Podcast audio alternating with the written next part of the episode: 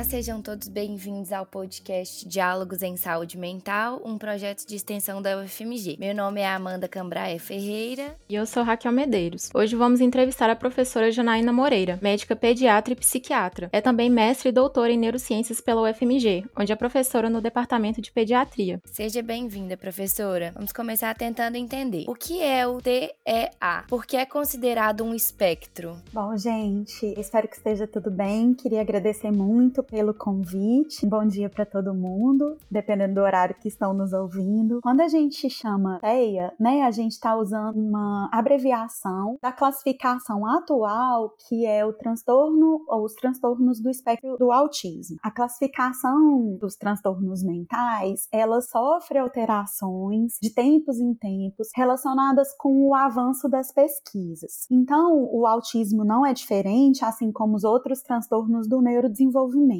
Quando a gente fala de transtornos do neurodesenvolvimento, são condições que aparecem na trajetória do desenvolvimento infantil e que necessariamente se iniciam nos primeiros anos de vida. Com o avançar das pesquisas, hoje, nós entendemos que nós temos um espectro, ou seja, nós temos intensidades de sintomas diferentes, intensidades de gravidade diferente, acometimentos de áreas diferentes em relação a possíveis limitações, e isso faz com que a gente não tenha, quando a gente está falando de pessoas que têm transtornos do espectro autista, nós não temos um quadro único, mas nós temos uma multiplicidade, como se fossem cores do arco-íris, em que cada indivíduo tem as suas características diferentes. Por isso que faz muito mais sentido a gente falar de um espectro do que de uma condição como se todos fossem iguais.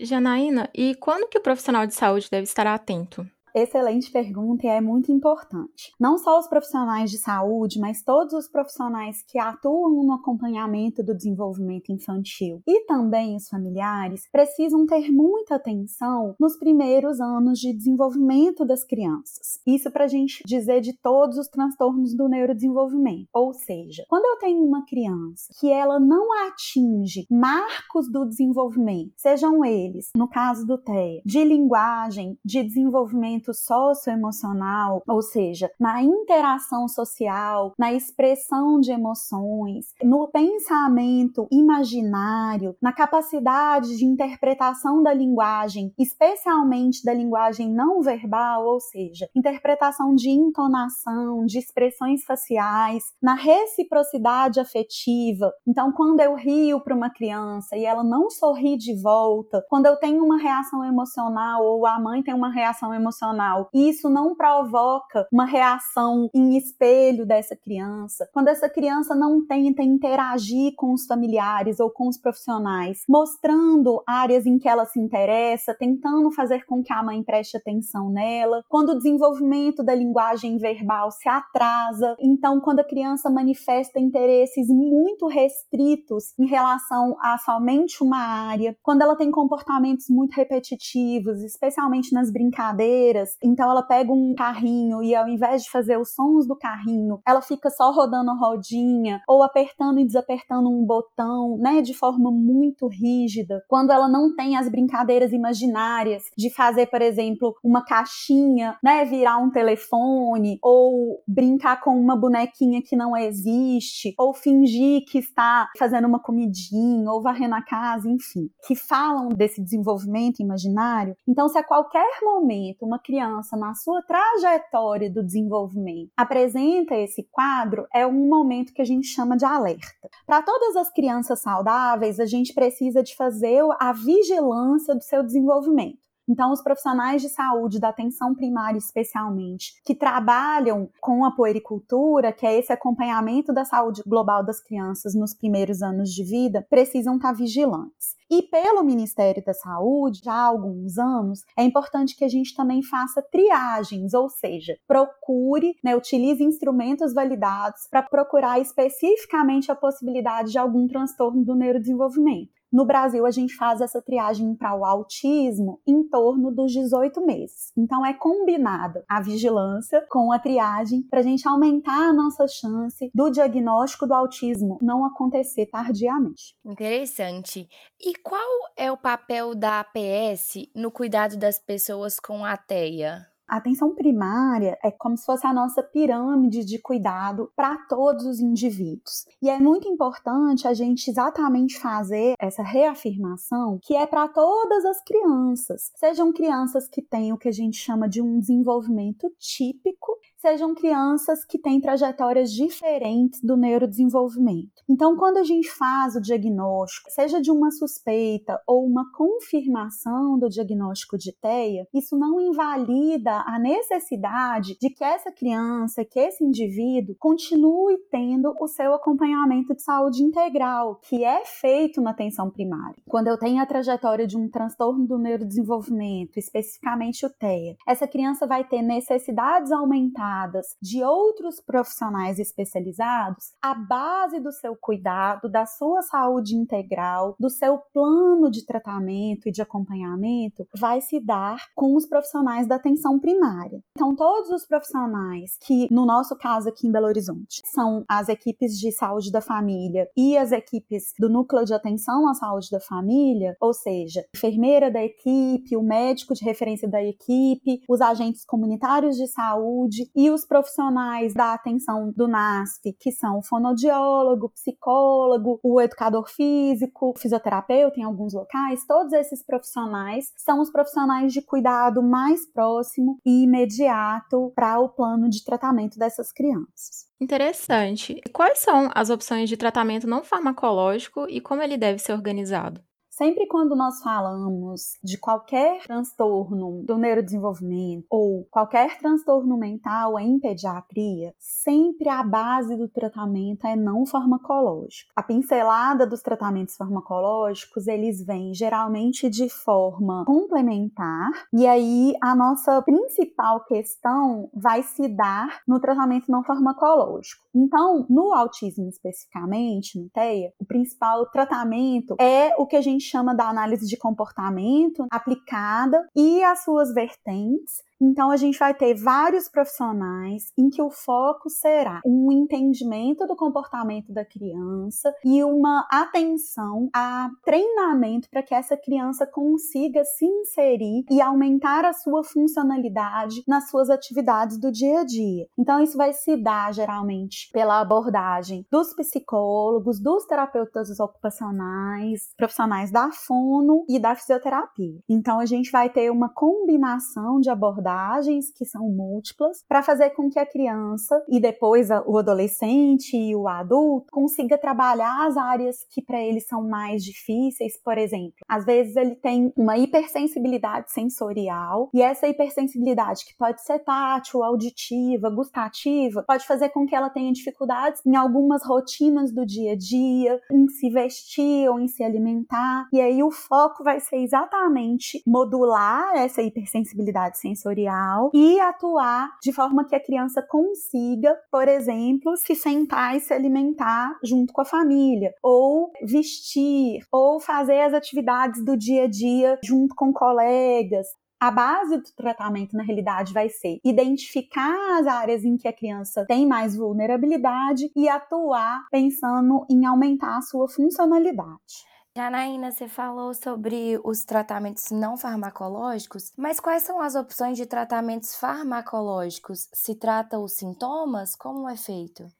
Exatamente. Para os transtornos do neurodesenvolvimento, que ainda estão com as suas causas, que é o que a gente chama de etipatogenia, em investigação, mas se entende que são multifatoriais, ou seja, não existe uma causa única para o autismo, mas sim uma combinação de fatores genéticos e ambientais que vão fazer com que exista essa vulnerabilidade e que mais ou menos sintomas apareçam. Da mesma forma, não existe um tratamento tratamento único. Então, não existe nenhuma medicação que seja tratamento para o autismo. Da mesma forma que não existe nada que tenha sido identificado como causa única do autismo. Então, as medicações, os tratamentos farmacológicos, eles vão entrar como complementação para controle sintomático, seguindo a lógica de todo tratamento psicotrópico na infância, ou seja, todo tratamento que age no sistema nervoso central, a gente utiliza na menor dose possível, pelo menor tempo possível. E aí a gente vai focar em grupos de sintomas. Então, eu posso precisar tratar, utilizar uma medicação para modular, por exemplo, comportamentos de agressividade, de agitação intensa, para modular, às vezes, sintomas do sono ou sintomas ansiosos. Então, o foco vai ser sintomático. E aí, entendendo que é uma medicação sintomática, novamente essa medicação vai ser utilizada na menor dose possível, pelo menor tempo possível, necessário, até que as outras medidas não farmacológicas, que são a base do tratamento, sejam ajustadas para que elas sim efetivamente modulem a ocorrência desses comportamentos. Professora, a gente sabe que essa situação também envolve muito a família da criança ou do adolescente com TEA. E como que essas pessoas podem e devem ser acolhidas? Toda vez que a gente fala em crianças, na realidade, a gente sempre vai falar da criança inserida em um meio. Não existe a criança sozinha. Ela vai estar inserida num núcleo familiar que, por sua vez, está inserido em uma comunidade que tem as suas características próprias, culturais e que está inserida num espaço-tempo específico. Então, é muito importante, né? E isso está no manual de plano de cuidado das crianças com TEA do Ministério da Saúde. Esse plano sempre sempre vai ser individualizado para as necessidades e para as potencialidades daquela família. Então não existe abordagem da criança sozinha. A família sempre precisa estar incluída naquilo também que ela enxerga como necessidades primordiais da criança, naquilo que identifica como mais premente e também naquilo que é possível para que a família aborde ou não. Então sempre o plano de cuidado, ele é individualizado para aquele grupo ali. O tratamento bem sucedido sempre vai levar em consideração o papel da família. Eles são os principais terapeutas no sentido de eles colocarem em prática aquilo que os profissionais estão propondo nas outras 23 horas do dia, né, em que a criança não está dentro de um consultório ou num ambiente específico de tratamento. Com a pandemia, isso se ampliou ainda mais, porque especialmente no início, né, as crianças já não estavam podendo se deslocar, e aí teve uma mudança mais intensa ainda para que o momento da intervenção acontecesse dentro dos lares. E isso, ainda que tenha provocado algumas necessidades de ajustes, também provocou momentos muito ricos de possibilidade de avaliação e interação com essa criança ali dentro do seu ambiente principal, com as características principais desse ambiente. E aí isso faz com que, novamente, o foco volte para o papel dos familiares, tanto na identificação de questões que precisam ser melhoradas, mas especialmente na potencialidade ali de riqueza desse ambiente toda a aquisição de habilidades ela se dá especialmente nas relações afetivas amorosas. Então, toda vez que a gente pensa em adquirir uma habilidade, em adquirir um comportamento ao longo da trajetória do desenvolvimento, isso vai se dar de forma muito mais poderosa quando acontece na interação entre dois indivíduos que têm um laço afetivo, um laço amoroso.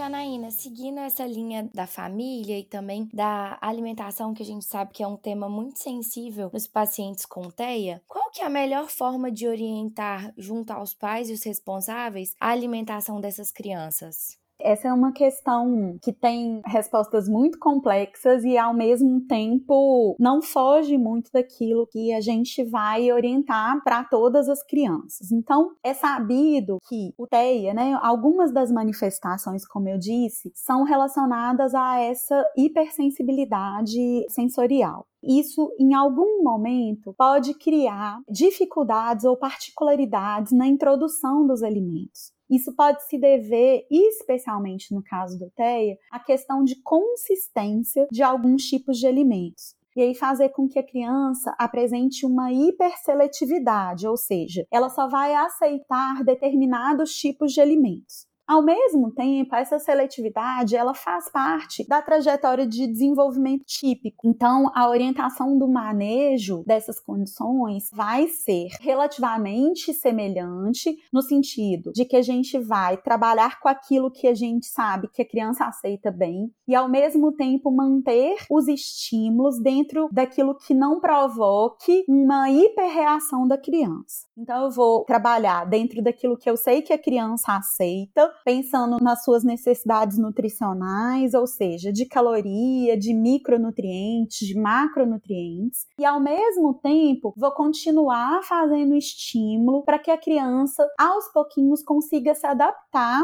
a consistências ou a alimentos que previamente ela não conseguia. É sempre importante, de novo, que isso seja feito em um ambiente protegido, em que não exista punição relacionada à alimentação. Isso para todas as crianças, mas especialmente para crianças com TEI. É muito comum que esse momento de alimentação vire uma verdadeira batalha, uma tragédia, no sentido de que mãe e criança terminam esses momentos exaustos, frustrados, porque o objetivo virou fazer com que a criança termine o prato, com que a criança aceite obrigatoriamente na primeira vez que intervém. E muitas vezes é melhor que a gente pense nisso como um processo, ou seja, da mesma forma que a gente não espera que a criança ande da primeira vez que ela tenta andar, a gente não espera que a criança coma da primeira vez que a gente ofereça o alimento. Quando a gente passa a entender a alimentação como um processo, a gente vai entender que a gente vai ter momentos em que vão ter fracassos ou equívocos ou que não vai dar certo e que isso é ok, isso faz parte desse processo. Muitas vezes a criança com TEA vai precisar de um trabalho específico com alguns profissionais, seja da fono, seja da TO, seja da físio, para que ela consiga adquirir essas habilidades de forma mais rápida. Quando a gente fala de espectro, é mais um momento, ou seja, algumas crianças vão ter uma dificuldade mais intensa com isso em comparação com outras crianças que vão ter uma trajetória diferente. Do mesmo jeito que a gente fala espectro para TEA, a gente fala espectro para o ser humano humano. Então, todos nós temos as nossas particularidades na nossa trajetória alimentar, e aí a gente precisa identificar isso, não deixar, obviamente, que a criança tenha nenhum tipo de deficiência nutricional, mas ao mesmo tempo entender esse processo sem muitas cobranças, para que isso não vire um momento exaustivo e às vezes até temido pelas famílias, que é o momento da alimentação. Então, vão ter fases que algumas coisas vão funcionar melhor, outras não, Outra coisa que é muito importante a gente pontuar, já que a gente está falando desse tema alimentação, é que não existe alimento mágico também para o autismo. Então, todas as questões de ajustes dietéticos que podem estar em estudo, eles têm essa validade do ponto de vista de pesquisa, mas não existe nenhum alimento mágico que vai melhorar ou curar a TEA. A orientação da gente utilizar alimentos naturais, ou seja, não ter uma alimentação industrializada, utilizar toda a gama de nutrientes que estão disponíveis, ela é válida para todos nós. Obviamente que a criança com TEA vai ter também benefícios de ter uma alimentação saudável, mas não existe comprovação científica de é, determinados alimentos serem excluídos ou incluídos e que isso vá provocar de forma comprovada uma mudança Janaína, para finalizar, nós queremos saber se houveram impactos da pandemia de Covid-19 nas pessoas com TEA. A pandemia de Covid-19, ela impactou todos nós, mas impactou muito mais aquelas crianças, adolescentes e indivíduos que tinham necessidades específicas, especialmente alguns tipos de vulnerabilidades. Então, ela impactou sim, de forma muito intensa, especialmente nos primeiros momentos, todos os indivíduos com diagnóstico de TEA. Por quê? Porque elas impactaram a rotina, para todos os indivíduos que têm TEA, sejam crianças, adolescentes ou adultos, a manutenção da rotina é extremamente importante para fazer com que esses indivíduos consigam a sua funcionalidade de forma mais estável, né? E ter o seu dia a dia com menos sintomatologia de ansiedade. Então, a disrupção da rotina para esses indivíduos causa um impacto muito maior do que a interrupção da rotina para outros indivíduos indivíduos. Então, especialmente para crianças e adolescentes com TEA, interrupção inicial dos seus tratamentos, das suas rotinas, às vezes, de passeio, de interação com colegas,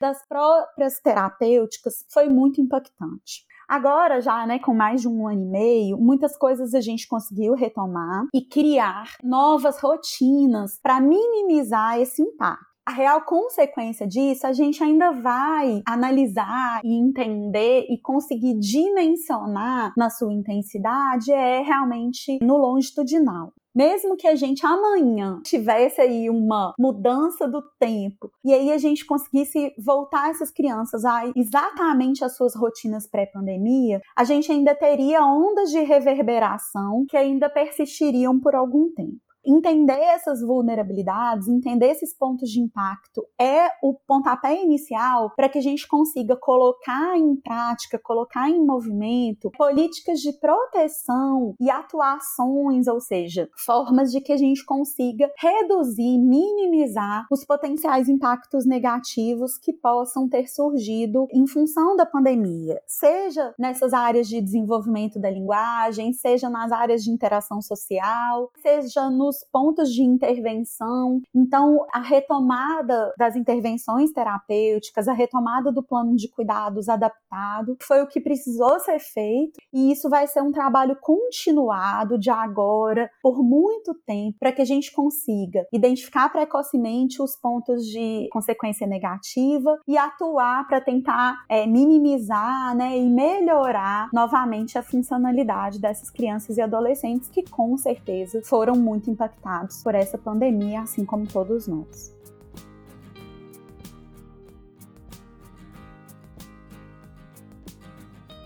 Muito interessante. Janaína, muito obrigada por ter participado do nosso podcast. Foi um enorme prazer falar com você sobre um tema tão importante quanto a TEA. Obrigada. Eu que agradeço a oportunidade, gente, me coloco à disposição. Tudo de bom para todo mundo que está nos ouvindo, eu agradeço muito.